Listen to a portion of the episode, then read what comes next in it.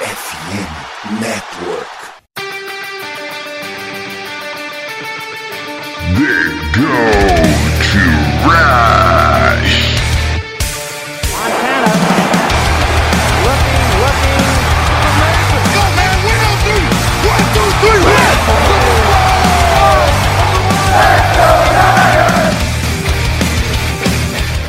Corrida pelo ouro recomeça. Você ouvinte está convidado nessa saga, episódio número 172 do The Gold Rush Brasil. Quem fala é o seu apresentador, Jailson Carvalho. Estamos aí com esse novo formato, como havia mencionado no começo da semana, né? o terceiro formato aí desse ano, essa temporada, na verdade.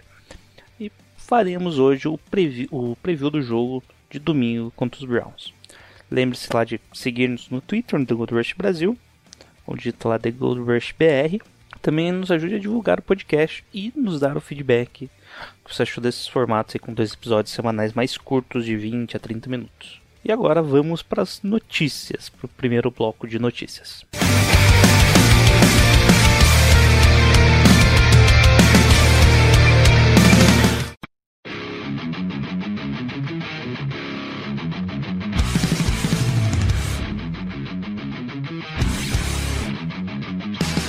Bom, a notícia principal né, da semana é a troca, na verdade, foi da semana passada, mas deixamos aí para falar essa semana porque essa semana Randy Gregory dos, veio dos Broncos para uma escolha de sexta rodada por uma sétima também. Né? Enviamos uma sexta, recebemos uma sétima e o jogador, deixando aí pagaremos o mínimo de veterano para o Randy Gregory. Enquanto os Broncos ali se livraram do contrato ali dele, não se livraram, né? Porque cons- constou ali praticamente o corte para eles vão economizar um milhão só, que vai ser justamente o que a gente vai pagar para o Randy Gregory esse ano. Eles tomam lá a facada. Além disso, ele vem aí para reforçar a nossa linha né, defensiva, para a gente entrando na rotação ali com o Drake Jackson e questões ali óbvias de passe em terceiras descidas. Randy Gregory é um excelente jogador, teve um excelente ano nos Cowboys, recebeu um bom contrato ano passado nos Broncos e não se mantém saudável. Tem esse problema aí de não se manter saudável também alguns problemas que ele falou ali abertamente problemas psicológicos né? que também afastaram ele ali de alguns jogos isso então é uma questão muito uma troca boa para o Sornar né pagou pouco e não tem dinheiro garantido mais todo todo dinheiro garantido os Broncos pagaram então caso dê certo ótimo caso dê errado corte sem custos adicionais no jogador por ano que vem então é uma questão ali muito interessante. Provavelmente o Fornales acaba pegando ele, no, não quis disputar ele na Free Agents, né, no waiver. Acabou mandando essa escolha na troca.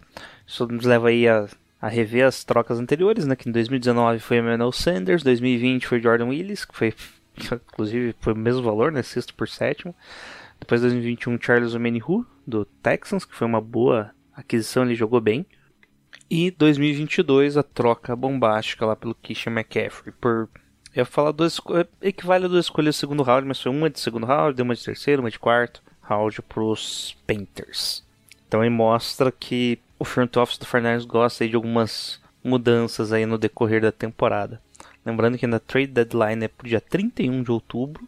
Então ainda pode ter ali surgiu alguns rumores de outras trocas aí de alguns nomes para Niners, desde Daniel Hunter dos Vikings até o Patrick Surtain também dos Broncos, mas Patrick Surtain aí já os Broncos mesmo negaram que ele está em no trade block e, o Brian Burns do Panthers também, um excelente jogador, mas que eu também acredito que não deve ser envolvido em troca pelo menos por Fornars.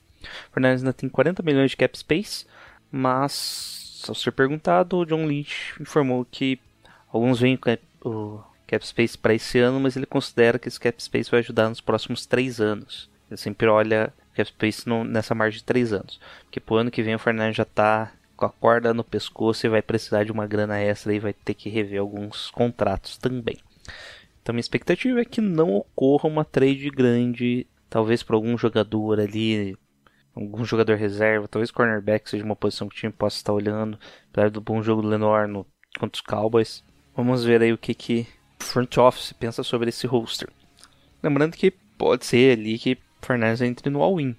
A probabilidade é que não entre, porque nós temos um plantel muito bom e não faz muito sentido você dar all-in com um plantel muito bom sem saber exatamente onde, qual é a peça que falta. né?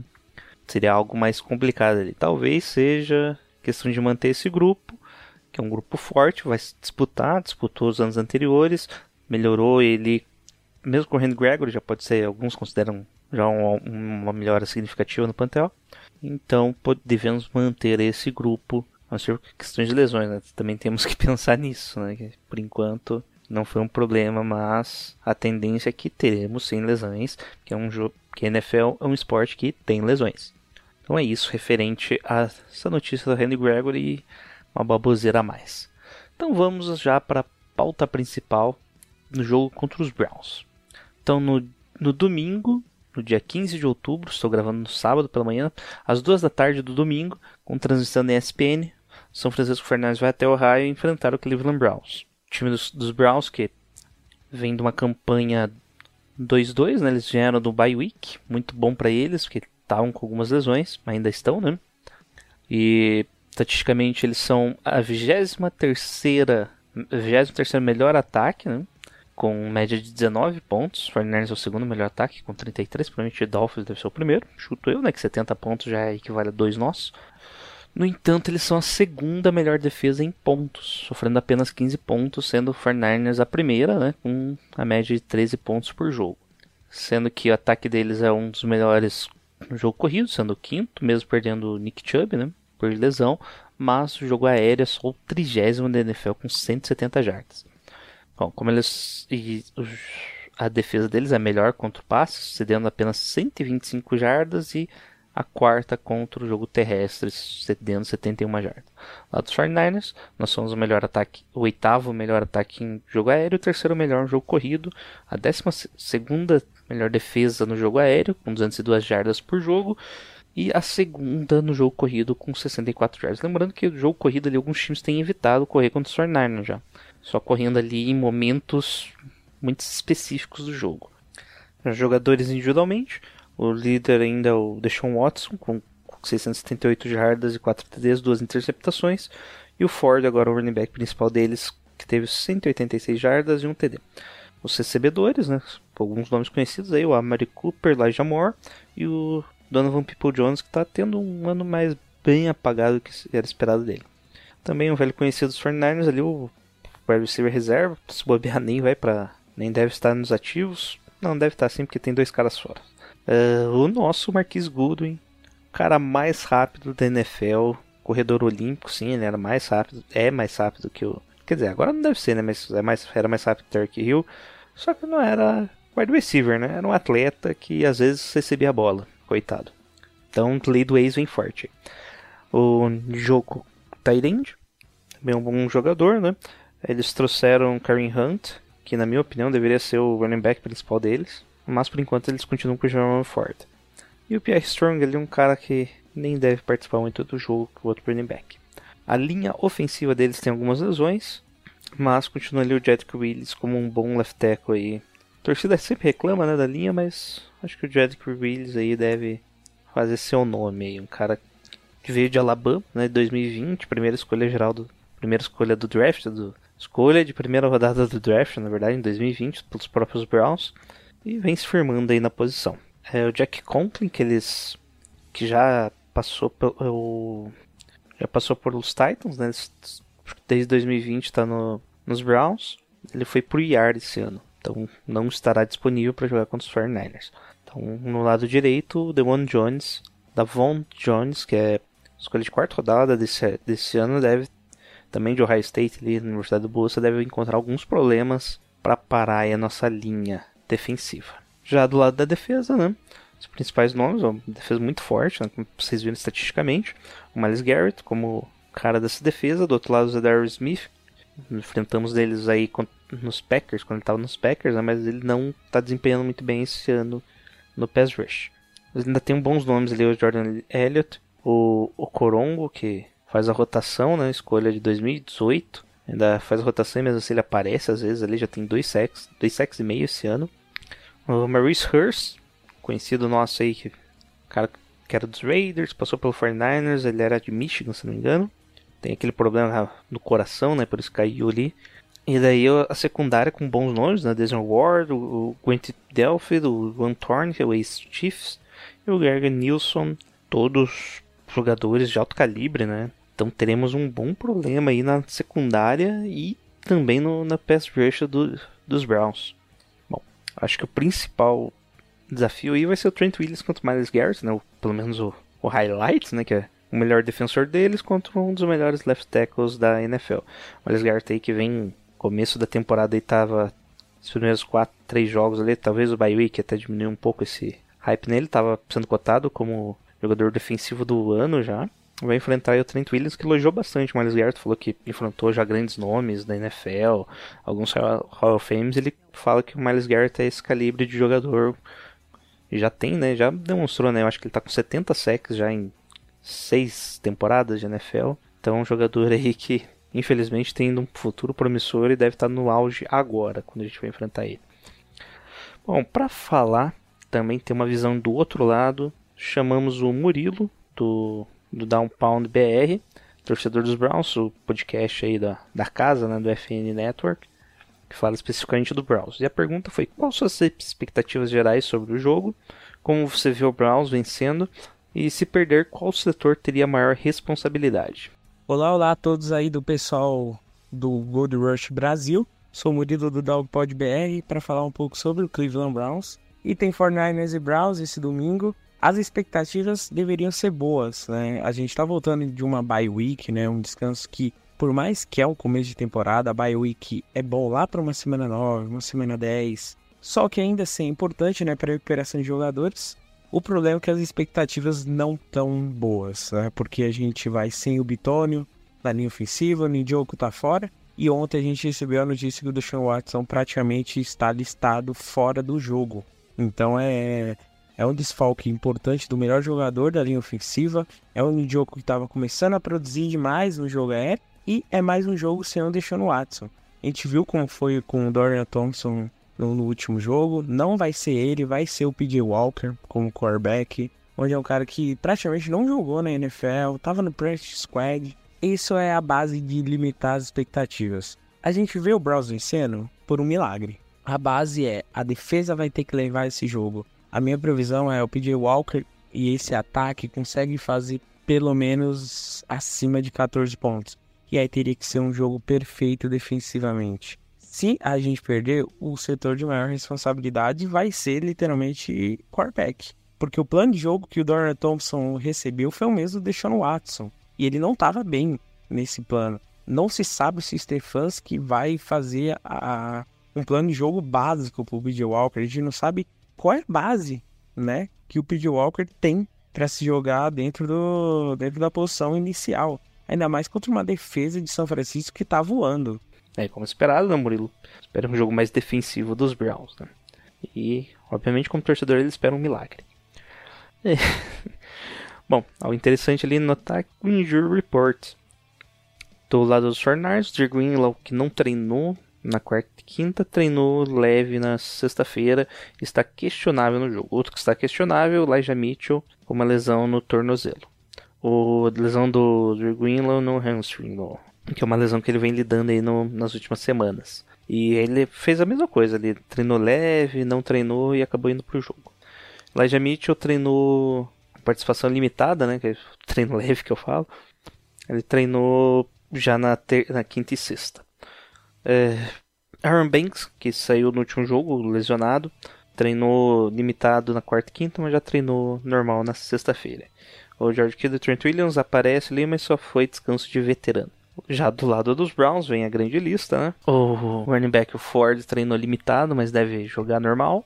O Njoku tá questionável. O Pusic, que é o center, está questionável. O Pusic, coitado, tá com lesão no, no ombro, no tornozelo e no pé. E treinou só que ele treinou limitado, vocês devem jogar. Já o Nijoko, ele tá com lesão na mão e no rosto. Ele não participou na quarta e quinta, mas participou do treino de sexta. Treino limitado, ele que sofreu um acidente ali e está com rosto e mãos enfaixadas devido ao incêndio que ele na casa dele, se não me engano, na cozinha, não lembro certinho a notícia, mas ele tá bem lesionado, não sei se é saudável para ele jogar. Mas eu acredito que ele vai pro jogo mesmo assim, tá? É, já as lesões que estão fora, o Tillman, que é o wide receiver, o Pitônio, que é o guard, que estava bem ali, deve vir um reserva ali, então pode ter algumas algum problema ali para os Browns no meio da linha, né, que o seu center tá, tá, que tá com alguma lesão, está com algumas limitações, algumas dores, provavelmente o seu guard está fora, então meio da linha ali vai ser um problema para eles esse jogo e principalmente o Deshaun Watson aí tá com a lesão no ombro direito, foda-se Deshaun Watson, mas é uma, um problema para eles. É interessante, né? Como vocês viram, esse jogo deve ser um jogo de defesas, né? Principalmente porque por algum motivo, quando duas defesas fortes se enfrentam, os ataques esquecem que são bons. É, sorte nossa contra o Dallas, não aconteceu isso, né? Mas contra, esses, contra o time dos Browns, eu acho que o nosso ataque não vai produzir tanto. Então, será um jogo muito mais defensivo, principalmente pensando que são as duas melhores defesas da NFL. E diferente do Dallas, ele, Browns não tem, tem, não tem lesões na secundária, né? Tem um bom jogador na secundária, então chuto aí que Brock Purdy terá um dia difícil aí fazendo alguns passes. Bom, dito nisso, a segunda pergunta para o nosso convidado Murilo. E a terceira resposta, né? A defesa do Browns é uma das melhores da NFL.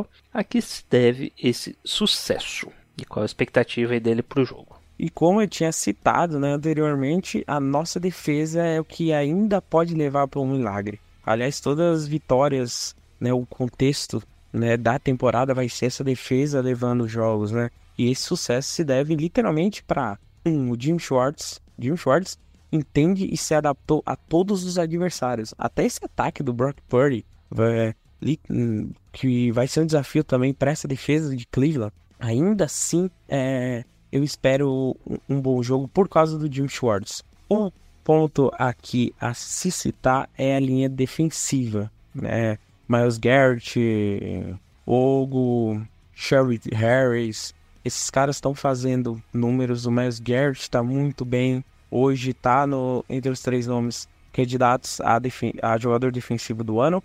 E a gente sabe que o Brock Purdy, pressionado né, em blitz, ainda assim está se dando bem. Só que essa pressão tem que continuar. O Brock Purdy pressionado vai dar um pouco espaço para um jogo aéreo de Cleveland. Um ponto, né, contra Dallas que me preocupou demais era a liberdade, como o Brandon Ayuk, por exemplo, estava tendo. Só que naquele campo, né, naquele campo externo ali, Denzel Ward, Greg Nilsson, até o, o Joe que em coberturas de passe vem fazendo um bom trabalho nessa base de distância, né, aos seus recebedores adversários. Essa é a base, não deixar um Brandon Ayuk da vida, um George Kittle ter espaço, porque aí senão a pressão no, no Brock Purdy vai ser a mesma. Né?